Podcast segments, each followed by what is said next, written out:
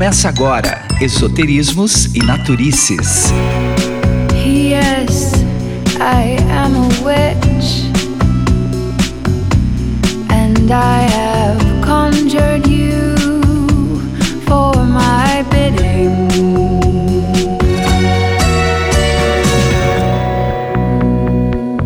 seja muito bem-vindo ao Esoterismos e Naturices na nossa série sobre alimentação. E hoje a gente vai bater um papo muito interessante que a gente vai conhecer um pouco mais sobre uma religião de matriz africana que é pouco divulgada aqui no Brasil e que a gente vai falar sobre o tambor de mina. E a gente tem uma convidada especialíssima. Hoje eu, Pedro e Natália arrasamos aqui na convidada, que é a Cíntia Gomes. A Cíntia Gomes, ela é jornalista, pesquisadora, batuqueira e ativista contra o racismo e a LGBTfobia. Ela integra a Comissão de Jornalistas pela Igualdade Racial, também a Marcha das Mulheres Negras de São Paulo e o Batalhão do Batuque de Umbigada de Piracicaba. Cíntia também desenvolve pesquisa de mestrado na USP sobre a atuação do abolicionista negro Luiz Gama na imprensa no século XIX. Muito bacana esse trabalho também. Mas hoje a gente vai falar sobre o trabalho dela como vodunce no tambor de Minas GG Nagô. Cíntia é filha de mãe Sandra de Xadantã, no Cue Minodan, Axé Bolso da Rô.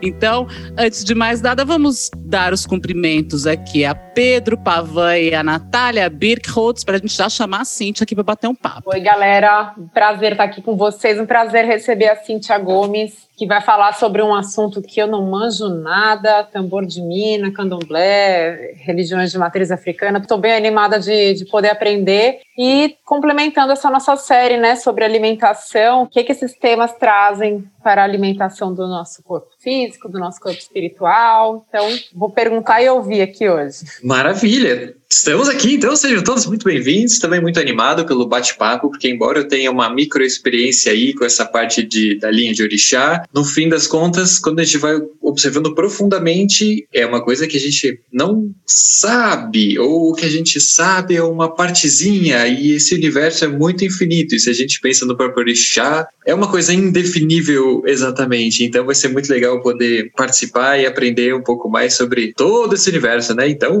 vamos que vamos, vamos que vamos. E vamos dar as boas-vindas, principalmente para Cíntia Gomes, que veio falar para gente do tambor de mina. Cíntia, bem-vinda, muito obrigada por aceitar o nosso convite. Oi, pessoal! Oi, todo mundo! Paula, que prazer! Estava morrendo de saudade das nossas vozes se encontrarem no mundo, no universo, né? Então, muito prazer, Nath, Pedro todo mundo da equipe, obrigada pelo convite. É, a senhora gastou todo o seu FON né, na abertura do programa, foi lindo, né? FON é a língua dos povos Jeje, né, da etnia Jeje, no que se baseia o culto do tambor de Minas Jeje Nagô. Nós somos descendentes da princesa Nagotimé, foi uma princesa do antigo reino do Daomé, atual Benin, que veio trazida escravizada para o Brasil, isso no século XIX, se eu não me engano. Talvez eu esteja confundindo as datas, pode ser 18 ou 19, mas eu acho que foi 19. E aí, essa embarcação, ela estava vindo, trazendo né, pessoas né, do continente africano para serem escravizadas no Brasil, com destino à Bahia, onde também tem um culto jeje muito forte, principalmente na região do Recôncavo Baiano, na cidade de Cachoeira e ali naquele entorno. E essa embarcação estava indo para lá, esse navio negreiro, e aí teve, rolou um ventos e tempestades, e ela acabou desviando, né, se desviando do, da trajetória, né, do trajeto que estava fazendo, e foi parar no Maranhão. E aí a princesa Nagotimé desembarcou no Maranhão. Contam os mais velhos da nossa tradição, né, que, ah, então é do século XIX mesmo, que ela foi libertada com é, a abolição da escravatura, né, assinada no dia 13 de maio de 1888. E aí ela deu área, foi para um quilombo, onde hoje é a Casa das Minas. Ela começou o culto Jeje lá. Então a gente considera que ela é a fundadora da nossa nação. É maravilhoso saber da história de como começou o tambor de mina e principalmente porque normalmente no Brasil todo mundo trata as religiões de matriz africana como macumba, fim. E macumba é, na verdade, não é nem um termo ligado à religião. Na verdade, a macumba seria um instrumento de percussão, né? E aí existem várias diferenças entre o candomblé, a umbanda e o tambor de Minas se encaixa onde nesse meio termo? Normalmente, né, a gente só ouve falar de candomblé e umbanda, né, como religiões de matriz africana, mas na verdade isso é um universo muito mais amplo. Então, o tambor de mina é uma dessas religiões que compõe toda essa gama. E na verdade, antes de falar das outras, vou dizer que a palavra religião, ela já é mal aplicada, né, no caso dos cultos e da espiritualidade de matriz africana, porque dentro da cosmovisão africana, a gente não se considera era desligado do mundo espiritual. O nosso ser, a gente já considera que a gente é esse corpo físico, mas também um corpo espiritual que está em constante contato e diálogo e complementariedade com a nossa ancestralidade. Né? A gente não acredita, portanto, por exemplo, na morte como fim de nada, né? A morte é apenas a passagem para o mundo ancestral, onde a gente continua vivos, inclusive orientando, ajudando, sendo suporte das pessoas que ficam aqui no Aie, né? Então a gente considera que esse mundo material que a gente vive é o Aie e o mundo espiritual é o Orum. E aí, dentro dessa cosmovisão que veio para o Brasil com os africanos, né, durante o período colonial e o império, eles eram de diversas etnias e cultuavam as suas divindades de diversas formas, né? Em em território africano. E isso somado às diversas etnias indígenas também aqui presentes no Brasil, e em alguns casos também somado é, ao catolicismo popular, né, praticado em diversas regiões também do Brasil, acabou dando origem a várias ramificações, eu vou falar entre aspas religiosas, né, só para todo mundo entender, mas já expliquei que religião é uma palavra que não se aplica bem para nossa compreensão, né, de espiritualidade, de ancestralidade, de fé. Então deu origem a vários cultos. Então, por exemplo, como eu disse, tem o tambor de mina, que tem essa origem no Maranhão, mas daí se você for para Pernambuco, lá se chama Xangô. No Rio Grande do Sul se chama Batuque. Além da Umbanda, né, que tem em vários estados do Brasil, mas primeiramente né, originário do Rio de Janeiro. E tem o Candomblé, né, que é a palavra mais conhecida e que se refere, a maioria das vezes, ao culto iniciado pelos nagôs, que são os iorubás, principalmente na Bahia. Mas aí também tem outras nações que a gente chama, né, de candomblé. Então tem o candomblé queto, que é de origem iorubá, tem o candomblé Angola, que é dos povos Congo, Bakongo, que vieram dos territórios onde hoje são Angola e Congo, e também que é o Banto, né, no caso, e também o candomblé Jeje, que é parecido com o tambor de mina, né, na parte da, da, ancestralidade do culto africano. E qual é a diferença? No culto Jeje, a gente cultua voduns. E no, no candomblé queto, né, que é o candomblé iorubá, se cultua orixás, e é muito mais conhecida essa nomenclatura, né, orixá. Tanto orixá como vodum, como também a enquice, que é do candomblé Angola, são divindades, mas cada povo tem a sua forma de, de interpretar e de se relacionar com essas divindades. Então, por exemplo, no caso do candomblé queto, se considera que os orixás são forças da natureza. Então, por exemplo, você tem Oxum, que é a divindade do ouro, do amor, do dinheiro, ela é regente né, desses elementos na nossa vida, no nosso mundo físico, né, no nosso mundo material. O lugar sagrado dela são os rios, e ela é percebida por essa força da natureza, pela água doce, a água doce que dá origem à vida, e por isso também ela é o orixá que simboliza e que rege a fertilidade.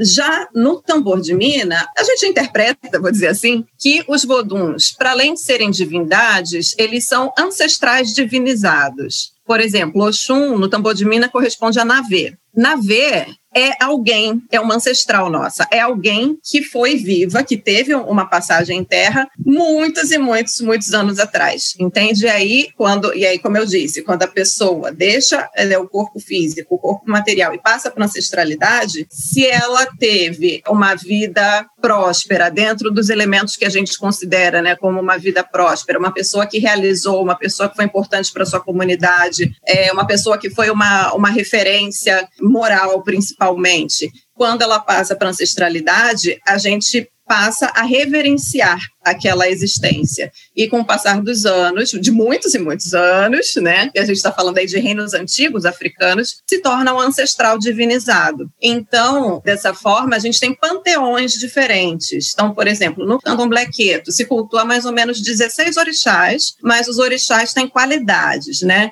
Por exemplo, vou falar de, de, de Mamãe Oxum de novo aqui como exemplo. Oxum, tem Oxum Opará, Oxum Ijimun, Oxum Ieye Oke, entendeu? Que aí se refere a diferentes passagens desse orixá que representam, hum, como é que eu posso dizer, aspectos diferentes dessa mesma energia, né? No caso dos voduns, a gente não trabalha com qualidades, cada vodum é único em si. Mas aí esse panteão é muito maior. A gente tem cerca de 70 voduns. E aí, para você aprender isso tudo, minha querida, leva um tempo na vida, não é mesmo? Olha, para eu aprender até o panteão de mais ou menos 16 do candomblé, eu já tô pastando. Você imagina chegar nesse panteão dos 70 voduns. Por exemplo, é. eu, como filha de Yansan, na verdade, acabei descobrindo que a minha linha de Yansan, ela é um orixá, na verdade, tido como um orixá ele mesmo aqui no Brasil incluíram essa orixá, que na verdade seria o Vodum aí, para você. Tobô, que chama Yansan, no tambor de mina. Ah, bom saber o nome de mamãe em todas as vertentes, né? Exatamente. você sabe o nome de Ogum? Ogum depende da qualidade. Por exemplo, meu padrinho, ele é de Vondereji, que é um Vodum Meiji, que ele é Xangô e Ogum, entendeu? Nossa, que beleza, hein? Xangô e Ogum juntinhos, olha que maravilha. Não tem uma injustiça que passa perto dessa alma, Não né? Não tem, porque o que? Ele dá a sentença e já aplica a sentença, entendeu? A mesma pessoa, já pá, pá, entendeu? É isso Esse trabalho já... que essa pessoa dá, hein? Esqueci de falar uma coisa importante, que é a seguinte, a diferença entre o tambor de mina, né, que é um culto Jeje Nagô, e o candomblé Jeje baiano, né? A diferença é que, quando foi para o Maranhão, esse culto começou a ser realizado no Maranhão, ele se misturou com os cultos que já eram realizados pelas etnias indígenas lá. Então, esse é um culto que eu posso dizer, não sei se isso é uma nomenclatura oficial, mas é como eu entendo o tambor de mina, é um culto afro-indígena, porque além de cultuar os voduns, né, que são as divindades do panteão Jeje, né, do antigo reino do Daomé, a gente também cultua os encantados, né? A gente tem tambor de encantaria. E aí os encantados quem são? São entidades maravilhosas, são parecidos com os caboclos da Umbanda. E aí eles eles têm também um, como se fosse um panteão próprio. Então, eles se organizam em famílias, né? Então, tem a família da Turquia, tem a família da Gama, tem os caboclos de pena, né? Que são os é, da ancestralidade mesmo indígena. Ah, não, não, vou lembrar todas as famílias agora, tem muitas famílias. E a família do Codó também é uma família importante, que é uma cidade lá no interior do Maranhão. Os instrumentos são diferentes do candomblé tradicional. É, os tambores no tambor de mina não é atabaque, é um tambor horizontal e que se toca com a mão, não toca com a kidavi, né, que são aquelas varetas que toca no queto. É, a gente usa cabaça de semente, usa o gan. O gan é um instrumento de metal que é parecido com o agogô, é, só que ele é de uma boca só. E uma outra diferença também é que em todos esses cultos, quem toca os instrumentos são homens, né? Geralmente que são os ogãs, alabê. E aí, no tambor de mina também é dessa mesma forma, são os alabês que tocam, mas especificamente para tocar o gan, é uma mulher que toca, que tem o cargo de gantossi. É, então eu acho que são basicamente essas diferenças para a gente começar o papo. Maravilha, muito bem esclarecido e aprendi muita coisa que eu não fazia a menor ideia, né? Sobre essas diversidade enorme, né? De todas, toda essa espiritualidade de matriz africana, eu diria, já que o termo religare, né, que o Pedro sempre coloca em pauta aqui para gente, não cabe nessa situação, porque afinal de contas não precisamos nos religar de algo que nós nunca nos desconectamos, né? Bom, nosso tema aqui é comida, né? E aí a comida é uma coisa impressionante, principalmente para as pessoas que não fazem parte, que não conhecem nada sobre a espiritualidade de matriz africana, né? Então, de repente, a pessoa vê aquela coisa de, ai, chuta que é macumba, né? Vê um eba ali na esquina com um padê e algumas oferendas e não sabe para que que é, né? E aí a gente queria explicar para as pessoas e até para a gente aprender também qual que é a importância da alimentação e principalmente da oferenda dos alimentos para os orixás e também para a gente se alimentar, né? Porque dependendo de algumas coisas que a gente tem que fazer, limpezas espirituais, que a gente chama de ebó e tudo mais, a gente usa alimentos, né, para tirar a energia do, do corpo astral, né, do corpo espiritual e também depois a gente tem que fazer um certo regime para poder colocar essas energias dentro do nosso corpo de maneira equilibrada e tudo mais, né? Explica um pouquinho para a gente qual é a importância da alimentação para o tambor de mina e para o culto às divindades. A comida é para nós uma forma de restabelecer o nosso axé, de reequilibrar o nosso axé. O axé é a energia vital. Cada um tem o seu axé e tudo que vive no planeta Terra também tem axé, não só os seres humanos. Então nós temos axé, assim como os animais têm axé. Aliás, nós somos animais também, né? A gente não pode esquecer disso, mas os animais têm axé. As plantas têm axé. Esse axé ele precisa ser constantemente renovado. Assim como o seu corpo físico precisa de comida para se manter vivo, o nosso corpo espiritual espiritual também. E aí, essa é a nossa relação com a comida. Então, por exemplo, né, no candomblé, no tambor de mina, enfim, nos cultos de matriz africana, em geral, todas as casas têm um ritual, vou falar assim, mas não quero que nossos ouvintes entendam a palavra ritual com uma conotação pejorativa, porque não tem. Né, todas as religiões têm ritual, inclusive Igreja Católica, missa é um ritual, enfim, ritual é o que a gente faz em qualquer religião. Então, nos cultos de matriz africana, a gente tem um ritual que se chama Bori, que é o único que qualquer pessoa pode fazer, inclusive se ela não for da religião. E o que, que é bori? É uma expressão que vem do Yorubá e que, traduzindo literalmente, é comida para cabeça. Né? Bo é comida e ori é cabeça. Que é um banquete é compartilhado entre o, os ancestrais, né? entre as divindades e nós todos que fazemos parte daquela comunidade de axé. E quanto a essa questão da comida, né? Aí você citou uma coisa interessante, que você falou da comida sagrada de mamãe Oxum. Na, ninguém melhor do que você, filha de Oxum, para gente perguntar. Eu li em alguns lugares que o ovo seria uma quisila de Oxum em algumas vertentes. Aí eu queria que você explicasse o que é uma quisila, para as pessoas saberem de onde veio esse termo. Por isso que sempre quando você vê a mitologia, tem várias histórias diferentes, né? Que contam sobre a mesma passagem daquele orixá enquanto ele estava em terra naquele momento, há milênios atrás.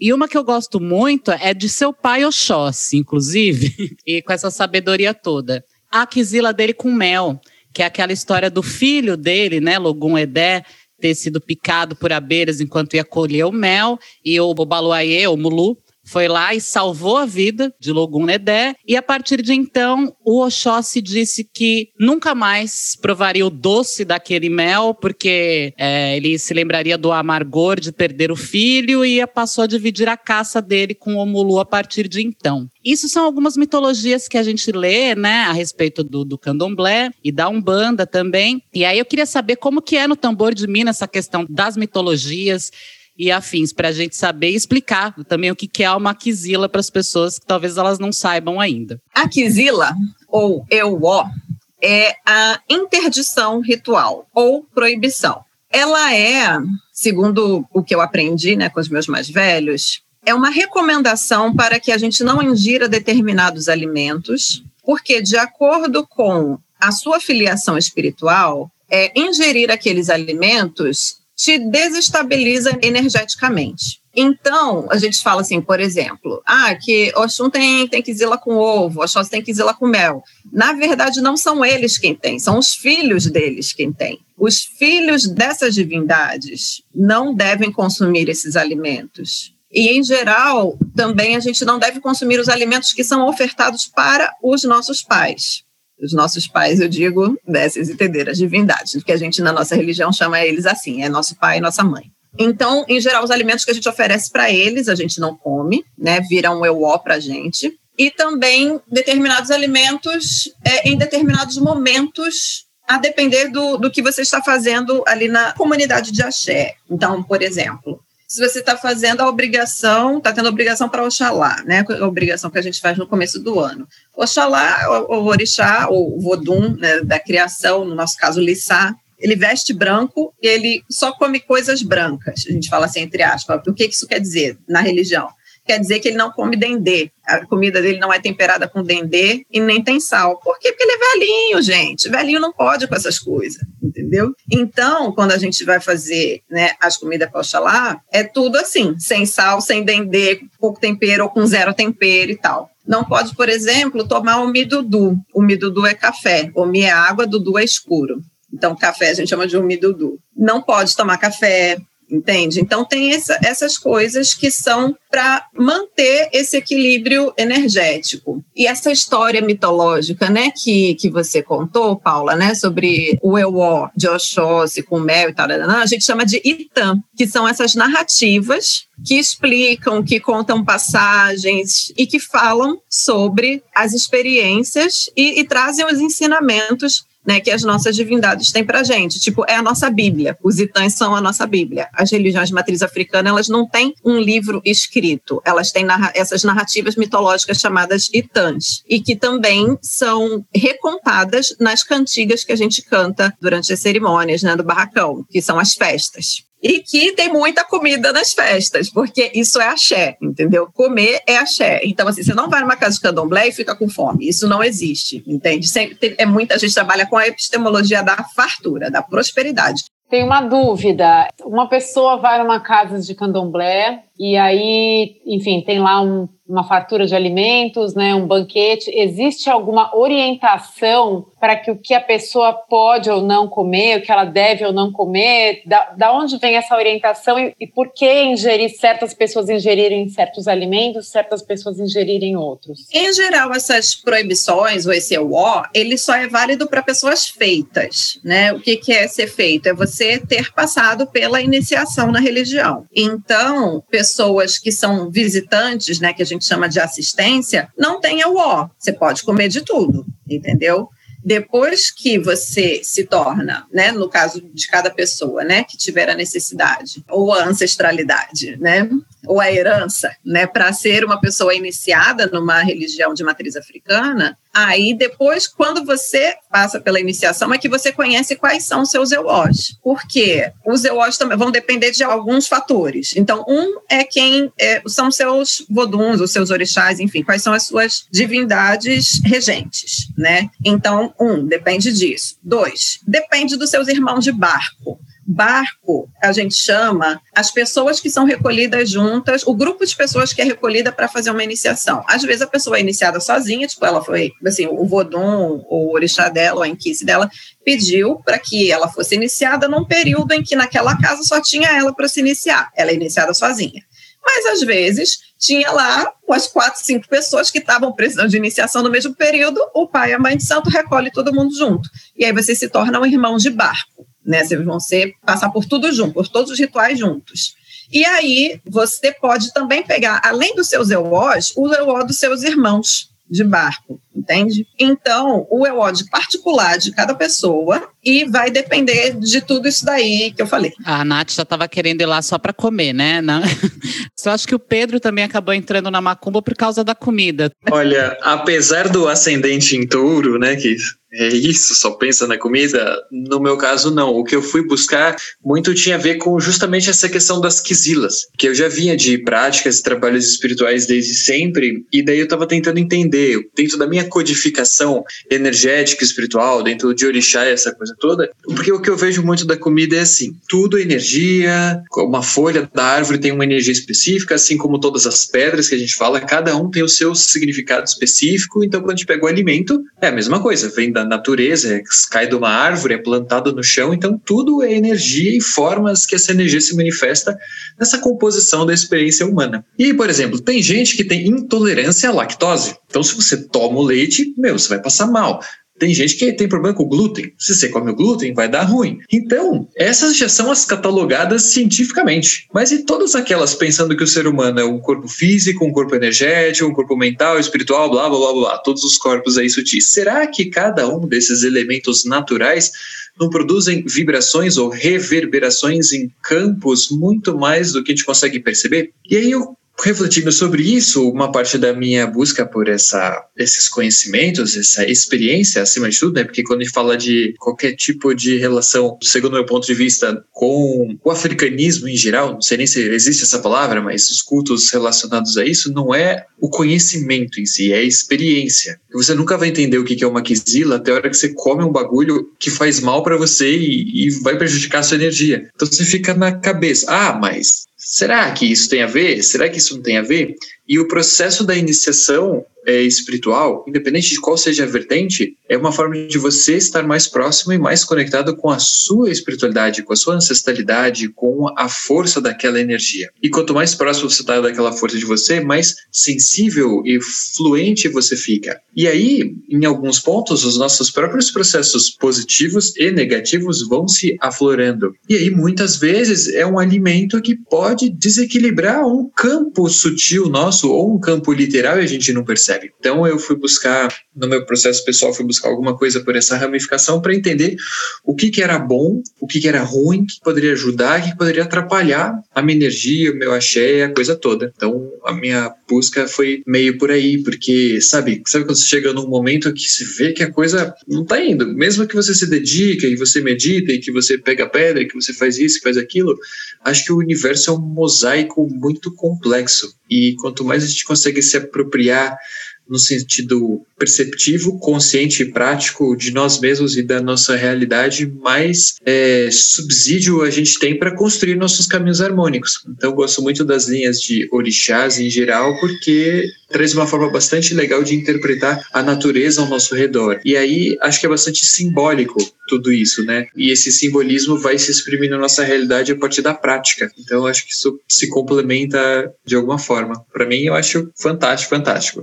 Até hoje, cada dia tem as coisinhas que é bom, tem as coisinhas que não são boas e que é melhor cuidar, né? Eu concordo com tudo isso aí que Pedro falou. Mas, ô Cíntia, tem uma outra coisa que eu acho impressionante. Por exemplo, no candomblé, é, não é qualquer pessoa que pode preparar o alimento né, uhum. para ser servido. Como que funciona isso no tambor de mina? Também são pessoas específicas, são determinados iniciados? Conta sim, pra gente. Sim. É o mesmo sistema, é Iabacê. Iabacê é um cargo feminino né, no candomblé, na, no tambor de mina, em, todos esses cultos, muito importante, que é a mulher, né, no caso do tambor de mina, a vodunce, né, a mulher iniciada, que geralmente ela é de Abá, eu não sei se pode ser uma mulher que seja de santo de orixá ou de vodum masculino, eu acho que tem que ser de orixá feminino, mas eu não tenho certeza, e aí explicando isso já, né, quando a pessoa, ela é de orixá ou vodum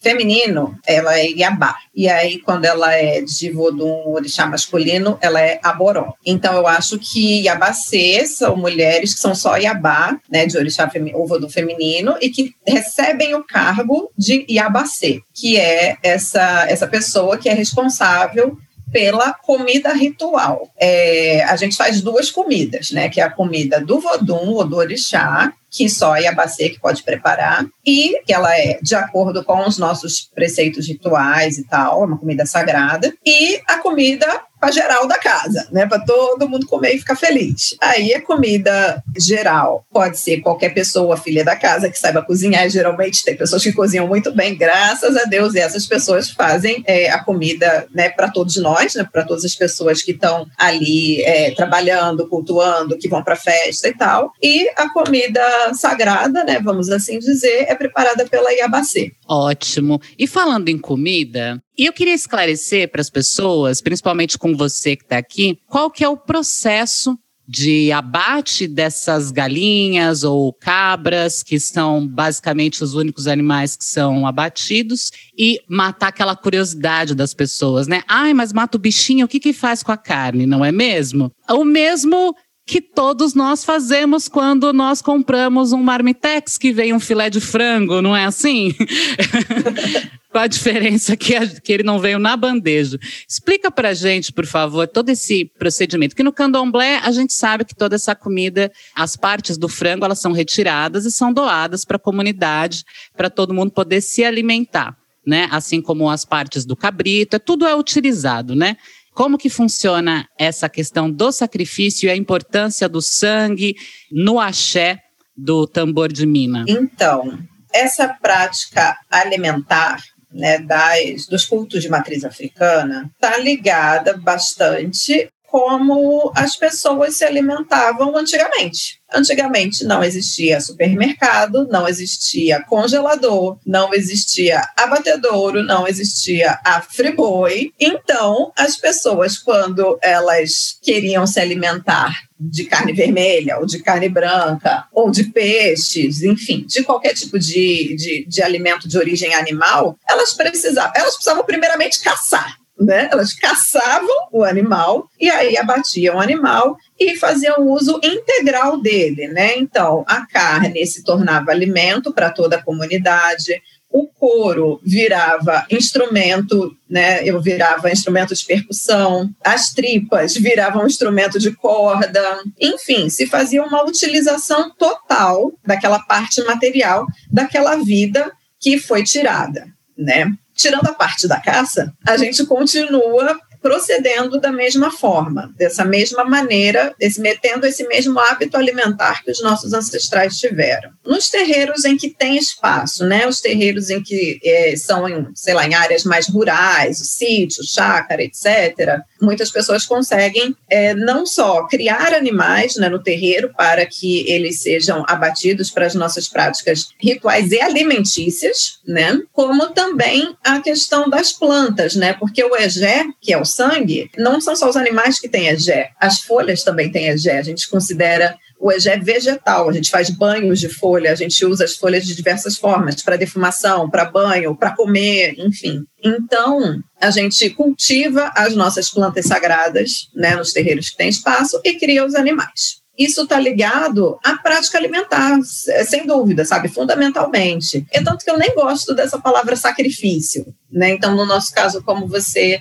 mencionou, nada é desperdiçado, né? Então, como eu já expliquei, a carne é consumida pelas pessoas, pelas pessoas da comunidade, e quando tem excesso, a gente também distribui para vizinhos, para orfanato, enfim, para entidades que, que, praticam caridade e que precisam de doação de alimento quando a gente abate né, o animal, quando a gente tira essa vida, é, a gente tem plena consciência de que é um ato que sim, a gente está tirando a vida de um animal, mas que isso é feito dentro dos nossos preceitos religiosos e com o máximo respeito àquela vida, né? Então, tipo, não tem tortura contra esses animais, não tem crueldade, a gente faz isso rezando, entendeu? Tipo, a comunidade toda se junta, a gente reza da forma como eu falei, que é cantando, né? Então, é um momento em que estamos todos juntos, em que estamos todos ligados na vida, na ancestralidade, no que a gente vai estar tá fazendo, e aquilo é um momento sagrado para a gente também, entende? Então, eu acho que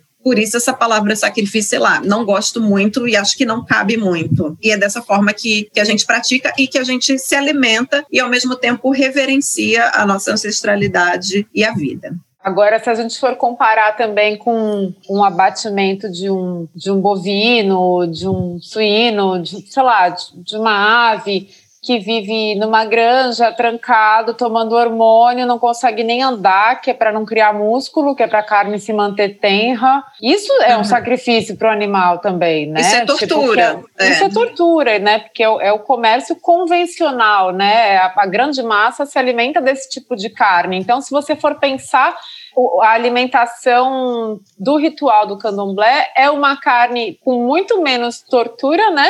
Aliás, com zero tortura, porque o bicho até morre sendo rezado, né? E geralmente é um animal que é consumido fresco, né? Ele não passa tempos, sei lá quanto tempo que um animal fica num, num frigorífico, mas ele não passa tempos ali congelado, sei lá, ele é consumido ali na hora também. Então tem é mais uhum. fresco, né, teoricamente. Uhum. Sim, é, e eu esqueci de falar também que dentro dessa prática tem pessoas específicas para é, fazer esse sacrifício, né? Vou chamar, para tirar essa vida animal. Então também não é qualquer pessoa, entendeu? Que chega lá e corta o pescoço da galinha. Não é, entende? A gente tem também pessoas que recebem cargo na religião e tem uma preparação espiritual para fazer isso, que são os ogãs, né? Os ogãs eles podem ser a labê, que é o ogã que toca o instrumento, ou o ogã ashogun. O ashogun é o que faz o corte. Como a gente chama. Então, que é o responsável por essa parte dentro da nossa religiosidade. Concordo super com o que a Cintia está trazendo e acho que o, as questionamentos e o posicionamento da Nath também é super pertinente, tem tudo a ver. Pelo menos o que eu pude vivenciar, tem todo um antes, um durante e um depois, né? Então tem desde o momento que o animal tá lá sendo cuidado e é muito bem cuidado, porque a gente parte do princípio que é o seguinte: você vai fazer uma oferenda para o sagrado, para o divino, para a saúde sua, para a saúde de alguém, para prosperidade. O que, que você vai levar para isso, pensando na ação e reação? Então, é óbvio que aquele animal ou aquela planta que vai ser coletada para fazer um axé que seja, é cuidado e tratado da melhor forma possível, porque você quer enviar para o universo o que existe de melhor, entende? Então tem uma relação energética com tudo isso. Também tem as pessoas que são aquelas preparadas sim para fazer esse manejo, esse preparo e tudo isso, embora todos participem, porque em qualquer rito, em qualquer nação, qualquer fundamento, é, o coletivo todo é muito importante, porque todos estão aprendendo e tudo faz parte. Ou você é a pessoa que está lá para limpar o chão depois, é tão importante porque tipo, você vai limpar o local que o sagrado vai ser cultuado. E quando a gente fala da aproximação de um orixá, de um ser encantado, um exu, uma pombagira, o que quer que seja, tudo isso faz parte do entendimento do que é o, o sagrado divino. São formas dessa energia se manifestar. Então tem as pessoas certas que vão fazer cada tipo de função e tem tudo a ver com o orixá específico da pessoa, que é a regência espiritual dela. Então não é um acaso, uma bagunça, vamos lá e cada um sai fazendo. Tem toda uma ordem ordenação dentro do que se entendeu pelos nossos ancestrais, pelos povos, pela nação, pela cultura e pela tradição do que é a forma de se cultuar o sagrado. É certo ou errado? Depende do ponto de vista, obviamente, de quem está vendo. Mas o que eu gosto de pensar muito é justamente isso que a gente estava discutindo. Como é que você vai reclamar do, do sacrifício de um animal, primeiro que você nem sabe o que, que é, nunca viu, nunca presenciou, e você come carne, tipo, saca? Não faz sentido nenhum. Alô, aquele bicho que tá aí da sua frente que está comendo a picanha, alguém matou o raio do bicho. E qual o procedimento que esse bicho teve? Incerto. Ninguém consegue saber. E quando você está ali fazendo o preparo e cuidando do, da coisa toda, é exatamente isso. Tudo vai ser utilizado, porque o próprio sangue, né, que é o principal do axé, o sangue é energia, é energia da vida. E quando uma alma animal, ela se predispõe a passar por esse processo, tem todo um antes, um durante e um depois. Tudo no universo tem o seu porquê de existir. Aquela pedra que está ali tem a sua essência no universo. Aquele animal, aquela árvore. Então, tudo tem uma rede que se conecta. Então, quando um animal chega a um ponto de abate, ele passa por um processo diferenciado da experiência dele, porque ele está sendo oferecido ao sagrado diretamente. E do que eu pude presenciar dos cultos e dos trabalhos, é feito todo um trabalho de encaminhamento, de libertação, de ascensionamento da energia da alma daquela galinha, daquele cabrito, daquele que quer que seja feito. Então, no fim, é muito bonito. E depois que a gente consegue entender e perceber isso acontecendo, é uma outra dinâmica. Totalmente. Eu acho que o que tem um pouco de dificuldade nossa de ver e entender o processo é porque a gente acabou herdando muito o que é certo culturalmente de uma visão europeia. E já vem meio desde a Grécia um culto a Apolo, a questão do sol, ao conceito do que é belo, do que é certo, do que é higiene, do que é puro. Então, do tipo, essas funções do tipo ir lá, matar o animal que você vai comer, ficar cozinhando, meu, fedendo galinha três dias sabe? Ah, não, isso socialmente não é muito aceito. Não, isso daí era coisa dos escravos. Ah, não, isso daí é coisa do povo marginalizado. Ah, não. Então, sabe, eu acho que tem um fator cultural que está introjetado na nossa cabeça que faz com que a gente tenha preconceito de uma coisa. E a gente vai ver, nem é um preconceito nosso. Isso veio de uma a forma da nossa criação, nossa cultura ou descultura, né? Enfim, Acho que o que eu vejo em relação a tudo isso é isso. Eu era contra, obviamente, espírita, kardecista, aquela coisinha, vestir branco e a pureza dos anjos, e daí depois com a fraternidade branca também, que é taca, chama violeta, que resolve tudo, é o suficiente. Então, você é culturalmente dogmatizado contra esse tipo de coisa. Mas aí quando você tá lá e começa a vivenciar a experiência, compreender, e acima de tudo, eu acho que o mais importante, e aí o que eu falei antes da experiência não ser teórica, ela ser experimental, quando você tá lá e você sente energia, você sente o axé, depois, sei lá, aquele franguinho que foi participou do sacrifício, da imolação. Eu gosto da palavra sacrifício porque é o sacro ofício, é o ofício ao seu sagrado. Até a própria palavra ebó, né, a pronúncia ebó, significa esse sacrifício. Então é aquilo que você está fazendo para o seu sagrado, para a construção do seu sagrado. E aí você pega esse franguinho que você utilizou lá para fazer um rito de cura, ou para fazer sei lá o quê, ou para alimentar uma energia de proteção, de prosperidade na sua vida, você comer aquele alimento depois, cara, energia viva ali, é outra coisa, é outra coisa. Só estando ali na conexão para perceber o que, que é a coisa. É incrível, fantástico, indescritível. E ainda puxando o gancho do que o Pedro estava falando sobre os sacrifícios e principalmente essa cultura eurocentrista que foi empurrada goela abaixo, né, do restante dos povos do planeta, é impressionante porque essa cultura eurocentrista pós, né, Idade Média, que meio que acabou criando isso daí, né, principalmente com a criação da Igreja Católica Apostólica Romana. Porém, os antigos romanos, há 2.400 anos atrás, eles praticavam sacrifício de animais. Eles sempre praticavam sacrifício, sempre com essa coisa, o sacro ofício, né? De oferecer aos deuses o sangue daquela vida para conquistar qualquer coisa que quisessem. Até qualquer soldado raso, antes de ir para a batalha, ia lá, fazia sua oferenda para os deuses da época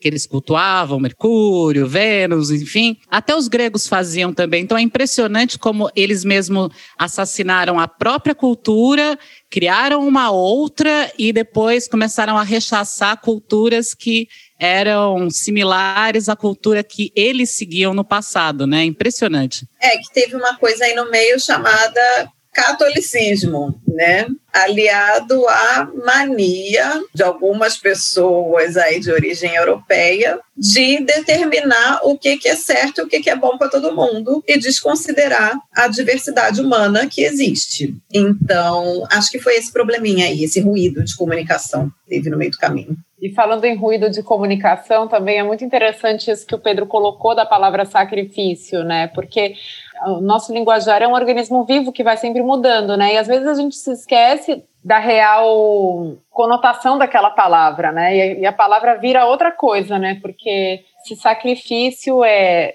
o ofício ao sagrado, como Pedro falou, né? Por que, que a gente conhece a palavra sacrifício como uma coisa mais pejorativa, né? Não, não deveria ser. Então, justamente a, a, o a desenvolvimento cultural da dogmatização por várias matrizes religiosas. Porque quando a gente pensa na expansão do, do vamos chamar um cristianismo em geral, não, não catolicismo, mas na, na, nas origens e nessa coisa toda, quando se identificou-se através da religião ou uma força política de manipulação, você tem a, entre as escravização cultural de diversos povos até então pagãos ou primitivos, mas não primitivos ao, ao olho de, de quem está vendo, né? mas não do que é em essência. E aí o que até o que a Cintia trouxe no sentido do, da partilha, da oferenda, é o que remete ao dia a dia da cultura da tribo, da cultura dos povos. Então, meu, pensa, no norte da Europa, os, aquele frio de rachar, cara, o alimento que ia ser feito, quando você ia fazer um abate de um animal para você poder comer e sobreviver ao inverno, você, sua família, sua tribo, tudo isso é um ritual, é a própria vida. E isso é interessante, porque não existia para esses povos, até os povos de nação africana isso, não tinha divisão entre o sagrado e o profano. Então, o ato de você acordar de manhã, pegar uma erva lá para você fazer um chazinho, cara, tudo isso fazia parte do sagrado. Isso é a magia. E aí, depois, com manipulação político-religiosa, isso vai criando a divisão. E aí você põe uma instituição como detentora do poder e da consciência acima de tudo. Então, você é obrigado a se submeter àquilo para que você consiga se manter ah, conectado ao seu sagrado. Você é obrigado a se submeter, porque tira do povo o poder. E por isso, até hoje, por isso, muito das matrizes africanas, as religiões que se desenvolvem aqui, os cultos em si, ainda são vistos com olhos tortos, porque a gente foge da hegemonia, entre aspas, vigente política religiosa que existe. Então, é isso. Quando você pega um, vai estudar o mistério do que é próprio Exu, Pombagira, os seres encantados, é justamente as forças rebeldes, aquelas que não aceitam esse lugar e vão contra as estruturas. É fantástico. Quando você vai estudando, estudando, estudando, tem camadas e camadas e camadas. O problema é que a gente está sempre partindo do mesmo ponto de vista, o ponto de vista comum. Então, enquanto a gente está na mesma caixotinha, a gente não consegue expandir a nossa consciência e perceber o que existe além. E aí eu ainda desafio esse conceito do que é a verdade. Não existe a verdade. Todas são possibilidades dentro do universo. A grande questão é quem ganhou a guerra demonizou o outro. Então, cara, sucesso, sucesso total. Ponto é... muito importante que você falou, essa coisa de quem ganhou a guerra demoniza o outro, porque sempre o herói de um lado é o vilão do outro outro, né? É impressionante. E também, só para finalizar esse seu raciocínio, Pedro, cortando a Cintia aqui, que daqui a pouco já deixa ela falar, não são só as religiões de matriz africana que têm esse, que sofrem esse preconceito. Você pode ver que, por exemplo, as religiões é, judaicas também sofrem por causa daquela questão do abate kosher. Inclusive, em alguns países é até proibido esse tipo de abate. Tipo, na Suíça, por exemplo, você não pode praticar o abate de acordo com a doutrina judaica, por uma questão sanitária ou preconceituosa lá deles, que eu não sei como é que funciona. Mas é, os judeus também têm esses preceitos alimentares, né, rituais, os que são inclusive mais mais praticantes, né, vamos dizer assim, só podem comer alimentos preparados, né, de acordo com essa maneira kosher ou kosher, e que foram consagrados pelo rabino, enfim, eles também têm uma prática alimentar é ligada à, à, prática ritualística, né, e espiritual, e religiosa deles, assim como outras religiões. Em outras religiões também existe o ewó, né, que é a interdição. Então, por exemplo, os muçulmanos não comem carne de porco, é um ewó para todo mundo, sabe? É que assim também, embora tenha todos esses aspectos que a gente está falando aqui, é no sentido de desmistificar e de desdemonizar né, o sacrifício, porque de fato essa conotação negativa sobre ele, ela foi atribuída a, a um outro, né, por, por um outro que, que veio de fora, não entendeu nada e achou que aquilo era uma coisa ruim do mal e tal. Mas de qualquer forma também, a gente não pode romantizar e esquecer que para o ser que está sendo abatido, lógico que é ruim, né, gente? Gente. A galinha não queria morrer, não. A cabra não queria morrer, não. Todo ser vivo, todo ser vivente tem apreço pela vida. Então, eu acho que essa carga negativa do sacrifício tem a questão do estigma, tem a questão do olhar do outro sobre isso, mas também tem a questão desse ser envolvido, que isso é uma coisa que não dá para romantizar e não dá para negar entende? Mas aí vale a gente aprofundar um pouco essa reflexão e entender que a morte faz parte da vida. Não existe vida sem morte. E aí, o que a gente faz nas nossas práticas alimentares é a gente agradecer, é a gente ser respeitoso, é a gente tentar fazer isso dentro dos nossos limites éticos, para que aquela vida que está sendo interrompida ali naquele momento, ela tenha essa utilidade de ser continuação de outras vidas. E dentro do respeito e da liturgia e principalmente da gratidão à natureza, né, por permitir que nós, seres humanos, continuemos vivos a partir da nossa relação com a natureza. Muito bem colocado esse ponto também do animal e que realmente não dá para a gente romantizar essa parte, mas dá para a gente aprofundar muito nessa questão da gente sempre agradecer a natureza por fornecer. E é isso, né? A reflexão é exatamente essa: não existe vida sem morte. Mas, de qualquer forma, é isso, né? Estamos todos interligados, não importa o nosso reino, o vegetal, o animal ou o mineral, né? Ô, Cíntia, no tambor de mina o pessoal utiliza cristais para a gente finalizar esse bate-papo aqui? Não sei te dizer, eu nunca vi, mas pode ser que use. O que eu sei que a gente usa de uma forma geral, mas não assim com essa com essa ciência, né, da cristalterapia, o otá, Otá quer dizer pedra, né? A gente usa pedras, sim, né? No, nos nossos fundamentos e tal. Mas não é da mesma forma que a cristalterapia, assim, que, que tem cada tipo de cristal tem uma função, tem um padrão vibratório e tal, nananã. é de uma outra forma mas a gente usa o elemento, entendeu? Esse elemento mineral, sim. Ah, bem legal. Obrigada por todas as suas explicações e todos os seus esclarecimentos sobre o tambor de mina. E quem tiver interessado em conhecer o tambor de mina e tiver, por exemplo, em São Paulo, Rio de Janeiro, enfim, você indicaria o que para essa pessoa que estiver procurando? se inteirar, conhecer mais? Eu digo que conheça minha mãe, né? Minha mãe, Sandra de Chadantan. O nosso CUE, né? Que é a nossa casa.